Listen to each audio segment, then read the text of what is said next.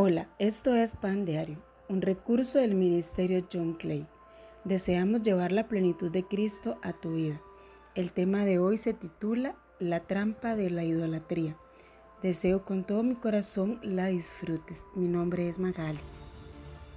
El primer mandamiento nos dice, amarás al Señor tu Dios sobre todas las cosas. Este es el primer y gran mandamiento.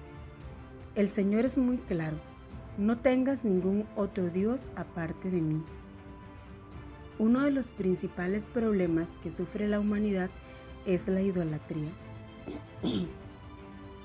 Permitir que otra cosa, persona u otro Dios ocupe el lugar del Dios altísimo en tu vida es la puerta a todos los demás pecados. Todo comienza cuando cambiamos nuestra adoración a Dios por la adoración a otras personas o cosas todo ser humano está buscando la salvación, pero no todos están buscándola en el verdadero Salvador. Un ídolo es cualquier cosa que pueda tomar el lugar de Dios en nuestras vidas, cualquier cosa en la que confiemos para recibir nuestra identidad, propósito, seguridad o gozo. Es cualquier cosa que pretenda darnos lo que solo Dios puede darnos. Un ídolo puede ser una idea equivocada de quién es Dios, y ya sea una relación, un objeto físico, una persona, una actividad, un título, una institución, una idea o una esperanza, un placer o un héroe, lo que sustituye a Dios como el rey de nuestro corazón. En mi caso puedo decirles que fue una relación.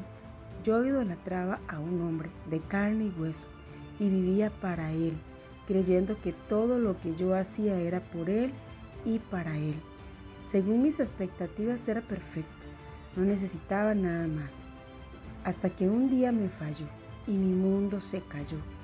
Es ahí donde apareció mi Salvador y me rescató, haciéndome ver que Él es fiel y verdadero.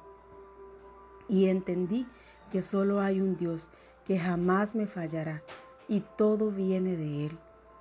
En el Salmo 146, en el versículo 3 nos dice, no confíes en los príncipes ni en hijo de hombre, porque no hay en él salvación. Esto caló profundo en mi corazón.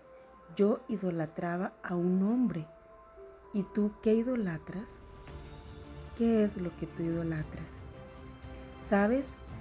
Los ídolos son peligrosos, pues crean falsas definiciones de éxito, son creados por nuestro corazón como una alternativa y nos esclavizan.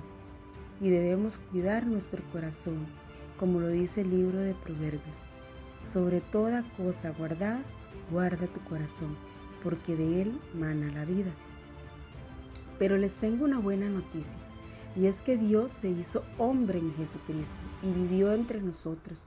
No esperó que encontráramos la forma de acercarnos a Él sino que Él se acercó a nosotros. Dios bajó hacia nosotros. Su vida sin mancha ni pecado fue el sacrificio perfecto para reconciliarnos con el Padre.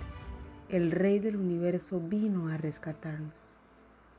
Jesucristo, gracias, porque pagaste por nuestros pecados y culpas en la cruz del Calvario. Nos regalaste la salvación y no necesitamos adorar a ningún ídolo ni imagen Gracias Dios por tu incomparable amor y misericordia.